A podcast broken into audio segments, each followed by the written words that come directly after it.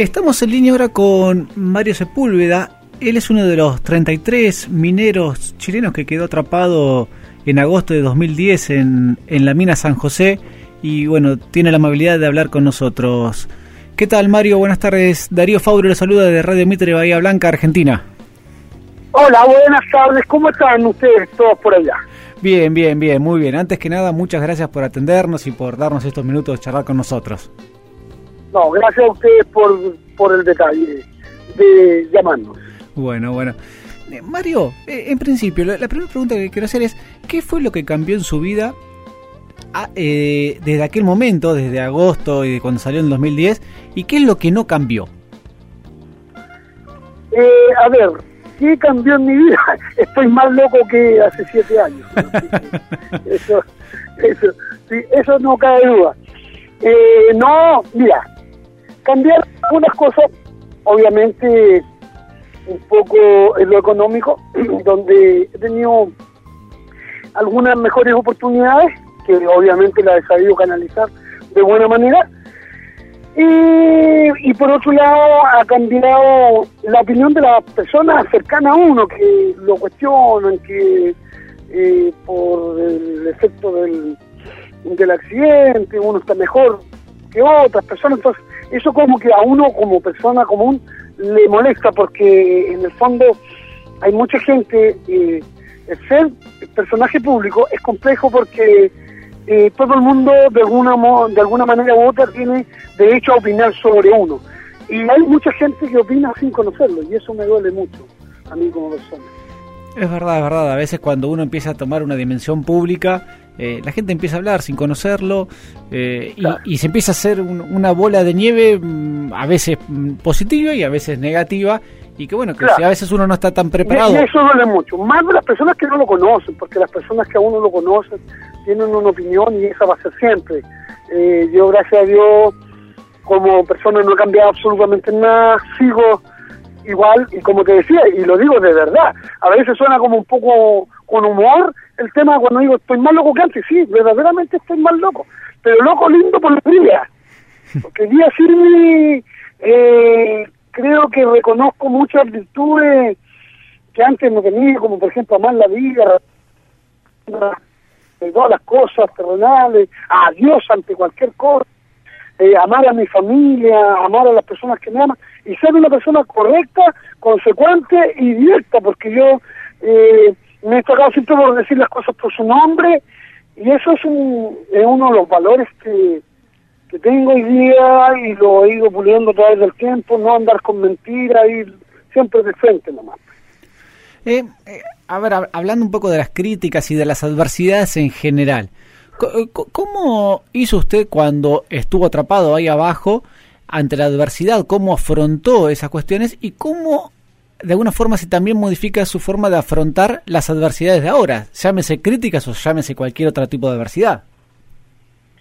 A ver, yo por mi personalidad siempre he sido criticado, porque yo quiero destacar que no solamente eh, a ver, el accidente a mí me dio la oportunidad para que me conocieran o me descubrieran empresas, hoy día yo hago charlas motivacionales, eh, estoy permanentemente visitando colegios, eh, entidades deportivas, animando a, las personas para que se atrevan a dar un paso. Yo soy una personalidad así, entonces yo abajo también tuve muchos problemas, muchos problemas, en donde Obviamente, yo quiero destacar que de los 33 compañeros, no éramos más de 8 compañeros que nos conocíamos. Claro. Entonces, para mí también fue muy difícil enfrentar mi personalidad. Para variar, yo tomo un, hago, eh, tomo un protagonismo, por así decirlo, que tampoco era mío, porque yo tenía un jefe, y ese jefe no pues, eh, tomó el liderazgo que corresponde, y ese liderazgo de alguna manera u otra lo tomé porque yo aposté por la vida, por la sobrevivencia. Y, y, también debo destacar que también tuve muchos problemas ahí abajo, pero como te digo, mi personalidad siempre me ha hecho salir adelante, créeme. Y esto siempre lo he dicho, yo llevo siete años hablando con muchos argentinos y, te lo digo, no porque esté hablando en este momento contigo, yo soy de una personalidad y, quienes me conocen muy cercano, me dicen, vos tenés una personalidad, o, te, o, tu papá se equivocó de, país, o tu mamá, no sé, pero tú tenés personalidad media argentina, porque nosotros de algún modo u otro eh, admiramos mucho a los argentinos por la personalidad que tienen. Eh, tenemos nuestras cosas buenas y nuestras... Se quieren, se aman, y, son los mejores del mundo, y, y, esas cosas maravillosas uno, yo, yo de verdad, yo siendo muy pobre, con el único televisor que vive en el barrio, por así decirlo, yo vengo viendo, por ejemplo, y siguiendo toda la vida al fútbol argentino. Entonces yo por muchos años me creí en mi tiempo mozo y, y, imitaba muy bien a Maradona en todo aspecto. En su movimiento, en la cancha fui muy bueno para jugar a la pelota, para jugar fútbol. Y no fui futbolista profesional porque era pobre porque en este país el que tiene plata juega fútbol y el que no se queda ahí Digamos, eso no lo sabía. Acá a veces es al revés, justamente a veces los chicos de bajos recursos, a veces el fútbol es un trampolín para modificar su vida. Y ha pasado en muchos casos. Claro. Mm. No, que el que tiene plata juega fútbol y el que no sigue con el sueño de haber sido futbolista no. Mm, eh, Mario, y, volviendo un poco a, lo que usted dijo del tema del liderazgo, el liderar también de alguna forma significa delegar, ¿sí? Y, en aquel momento, en momentos críticos, ¿es delegar tareas o delegar actividades? ¿Fue más fácil o fue más difícil? Mira, para mí fue fácil porque yo vengo de una formación laboral buenísima. Y siempre he dicho, el buen líder, lo primero que tiene que hacer, son como tres funciones tremendamente fundamentales.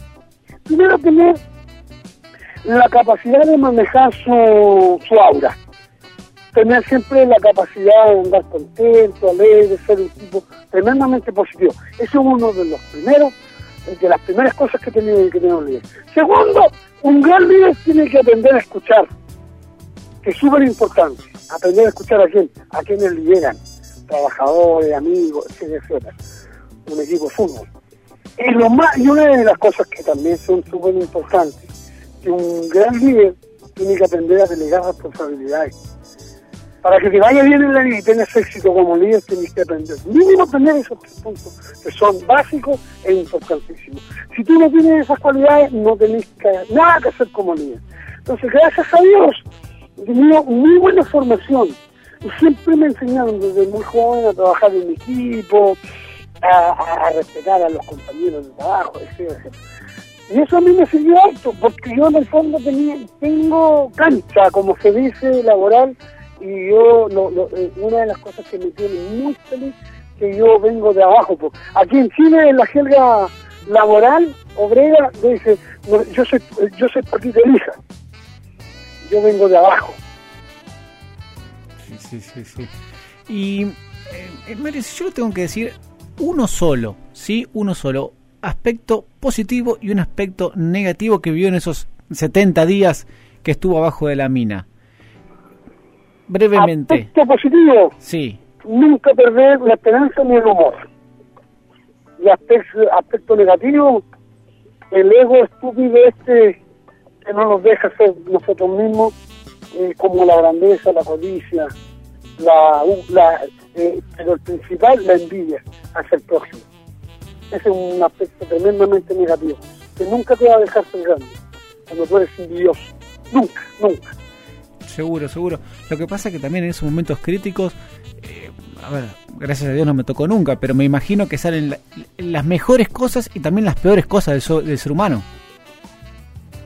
De todas maneras, pues ahí es donde los líderes tienen que ser fuertes, conmigo. Exactamente. Porque de las peores cosas había que ser más fuerte todavía llegar un momento en que un líder tiene que ser hasta autoritario y hasta mm, eh, imponerse conmigo para que la cosa funcione, si no, no resulta. Hace, un tiempo un, un profesor mío de, de, una, de un posgrado que estaba haciendo pregunta, ¿cómo tiene que ser un bombero en cuanto a liderazgo? Y empezamos a hablar todos. Y en un momento dice, a ver, depende, depende. A ver, si está en el medio de un incendio tiene que ser autoritario, y tiene que dar órdenes y todos tienen que obedecer. Ahora después, si es para cómo se pinta el, el, destacamento de bomberos, pueden ser todo lo democrático que quieran, pero a veces depende también del momento, de la situación y de la necesidad. por supuesto que sí. Sí, sí, sí. Em, ¿Qué fue lo que, a ver, si yo le digo, una enseñanza que le haya dejado el episodio ese? Para, que le sirvió para su vida, ¿eh? Sí, para su vida. sí. Personal. Sí. Una de las más importantes, una de las grandes enseñanzas que me dejó ese gran episodio es vivir el día porque mañana no sé si estará vivo o muerto. Yo digo, yo digo, hoy día. Yo hoy día hago el amor con mi señora, hoy día hago el amor con mi cuñada, hoy día hago el amor con mi amiga, hoy día hago el amor con la vecina, lo hago hoy día, porque mañana no sé qué irá a pasar en la vida. Yo eso lo vivo. Si tú me digas hoy día aquí, estoy al frente yo hoy día vivo. Eso aprendí a vivir, a querer y a disfrutar el momento, el instante, el segundo, a decir que nada es imposible en la vida. ¿Sabes tú que créeme que soy ser humano y me ha costado mucho llegar a esta otra parte de la vida. He hecho mucho de menos mi turno, he hecho mucho de menos mis amigos, he hecho mucho de menos mis compañeros y, he tenido que reinventarme para ser mejor. Y aquí estoy por la lucha. Todos los días me levanto con ganas de luchar, porque si me quedo, yo siempre si yo me lucho, ¿quién va a luchar por mí? Seguro, seguro. Eso está muy bueno. Y lamentablemente, por lo, lo que sé, eh, no todos los 33 mineros que estuvieron ahí, eh, luego de ahí se han podido recuperar bien y han luchado por su vida, sino que algunos han tenido serios problemas. A ver, yo te voy a dejar algo tremendamente claro. El, de los 33 estamos psicológicamente todos iguales. Eso que te quede súper claro. A todos, estamos afectados. El tema está en cómo hemos enfrentado cada uno de nosotros la situación. Y es un poco ayudando a lo que te decía. ¿Qué saco yo con quedarme aquí? Aquí, a llorar para que la gente diga, ay, pobrecito, y después que lo sacaron, ahora inspira lástima. No, yo no estoy para darle lástima a nadie, no soy mendigo. Entonces, ¿cuál es el tema? En que tengo que levantarme porque ¿quién le da que comer a mi hijo? ¿Quién le da la educación a mis hijos? ¿Quién le da, eh, no sé, en un alto porcentaje de mis compañeros tienen la misma postura? Ahora, si nosotros hubiésemos quedado con una pensión digna, posiblemente no hubiéramos trabajado más y no hubiésemos dedicado a otras cosas. Pero hay que trabajar, hay que seguir en la riña. Riña significa trabajo aquí en Chile y en la jerga minera. Entonces hay que seguir. Ahora, también quiero destacar lo siguiente, querido amigo. Hay compañeros que tomaron muy buenas decisiones y otros que no tomaron las mejores decisiones. Entonces, ¿cuál es el tema? Hay algunos que tuvieron la capacidad de escuchar, y ahí hablamos un poco de aprender a escuchar cuando a la gente de experiencia, y otros que tuvieron también la capacidad de capacitarse más de lo que tuvieron la capacidad de entender alguna situación y capacitarse más para poder seguir trabajando. Económicamente, compañeros, muy bien, muy bien. Yo creo que soy el número 10, 11 del, tomándolo en posiciones, como número 10, 11 en términos económicos. Hay compañeros que están muy bien económicamente, y otros que no lo han hecho muy bien. Pero bueno, tampoco era ha sido fácil para cada uno de nosotros. También hay que destacar que cada uno de nosotros, toda la vida fuimos siempre simplemente unos obreros. ¿Me entiende usted? Sí, sí, sí, no, está clarísimo, está clarísimo, digamos, o sea, no solamente el, lo que sucedió después, sino también el antes, la forma de ser de cada uno de antes, que, que también obviamente acompañó a cómo se tomaban las cosas a partir de, del trauma que usted dice que, todos lo tienen. usted lo ha dicho. Ojo, otro detalle que es súper importante, eh, una de las cosas que también me ha ayudado mucho a es eh, el, el, círculo en el cual tú te mueves. Por ejemplo, yo tengo la gran suerte, y muchos de nosotros, de haber tenido muy buenas esposas. Esposas, por ejemplo, en, el caso mío, mi señora, en términos de colegio, de educación, ella es más educada que yo. Y eso a mí me ha ayudado mucho, mucho. Ella es contadora auditor, es profesional, su familia es de profesional y todo. Entonces, eso también te ayuda mucho. Claro, sin duda, sin duda. En donde la familia te enseña, te, ayuda y te sostiene, porque aquí también una de las cosas importantes para que te vaya bien es el apoyo de la familia. porque si nosotros no hubiésemos tenido la mayoría que estamos bien el gran apoyo de nuestra familia, tampoco hubiéramos estado mejor. Los que no tienen apoyo de su familia y le siembran este tema de desconfianza, de inseguridad a su gente, están tremendamente mal. En cambio, uno, yo tengo la suerte de una mujer extraordinaria, que siempre me está tirando para arriba, siempre ve las cosas más positivas. Cuando yo estoy arriba, ella eh, me dice, no, esto por esto. Entonces, yo he tenido suerte en ese aspecto y muchos de nosotros tenemos la suerte de tener buenas mujeres. Un abrazo grande, muchas gracias.